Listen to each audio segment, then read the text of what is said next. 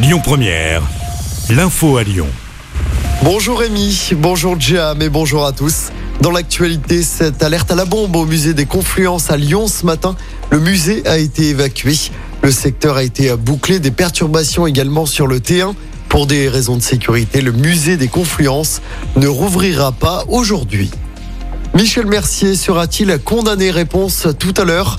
L'ancien garde des Sceaux et ancien président du Conseil général du Rhône est soupçonné de détournement de fonds et d'emplois fictifs familiaux.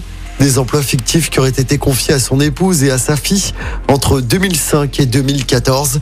Le tribunal correctionnel de Paris rendra son jugement dans l'après-midi. Les expéditions de carburant sont interrompues aujourd'hui dans les raffineries Total Energy, à l'exception de celle de Fézin près de Lyon. Conséquence des deux jours de grève qui commencent dans les raffineries. C'est pour protester contre la réforme des retraites. Les salariés des centrales électriques et des ports sont également appelés à la grève. Il n'y a pas de manque de carburant dans les stations-service. Précision de la direction de Total. À Lyon, on en sait plus sur l'incendie du quai Saint-Antoine. Il s'était déclaré mardi midi au dernier étage d'un immeuble. Le feu avait notamment endommagé la toiture. Un blessé léger avait été pris en charge. Le sinistre a en fait été causé par un fumigène que maniaient les locataires à l'intérieur du logement. Quatre ans après l'incendie mortel de Courchevel, le principal suspect en fuite depuis plusieurs mois a été arrêté en Espagne. Il est soupçonné d'avoir volontairement incendié un immeuble en janvier 2019. Deux personnes avaient trouvé la mort. 24 personnes avaient été blessées. Le suspect avait été interpellé une première fois en mars 2019 et mis en examen.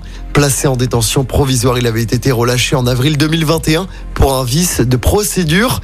Il avait alors été placé sous contrôle judiciaire avant de prendre la fuite. Depuis, les autorités étaient à sa recherche. En l'équipe de France de handball est en demi-finale du mondial qualif hier soir contre l'Allemagne. Score final 35 à 28. Les Bleus joueront contre la Suède demain soir à Stockholm pour une place en finale du mondial. L'autre demi-finale opposera l'Espagne au Danemark. Et puis du basket, l'Asvel joue en Coupe d'Europe ce soir.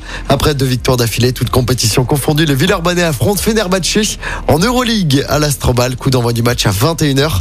L'Asvel jouera ensuite dimanche après-midi contre Monaco en championnat toujours à l'Astrobal. Écoutez votre radio Lyon Première en direct sur l'application Lyon Première, lyonpremière.fr et bien sûr à Lyon sur 90.2 FM et en DAB+. Lyon Première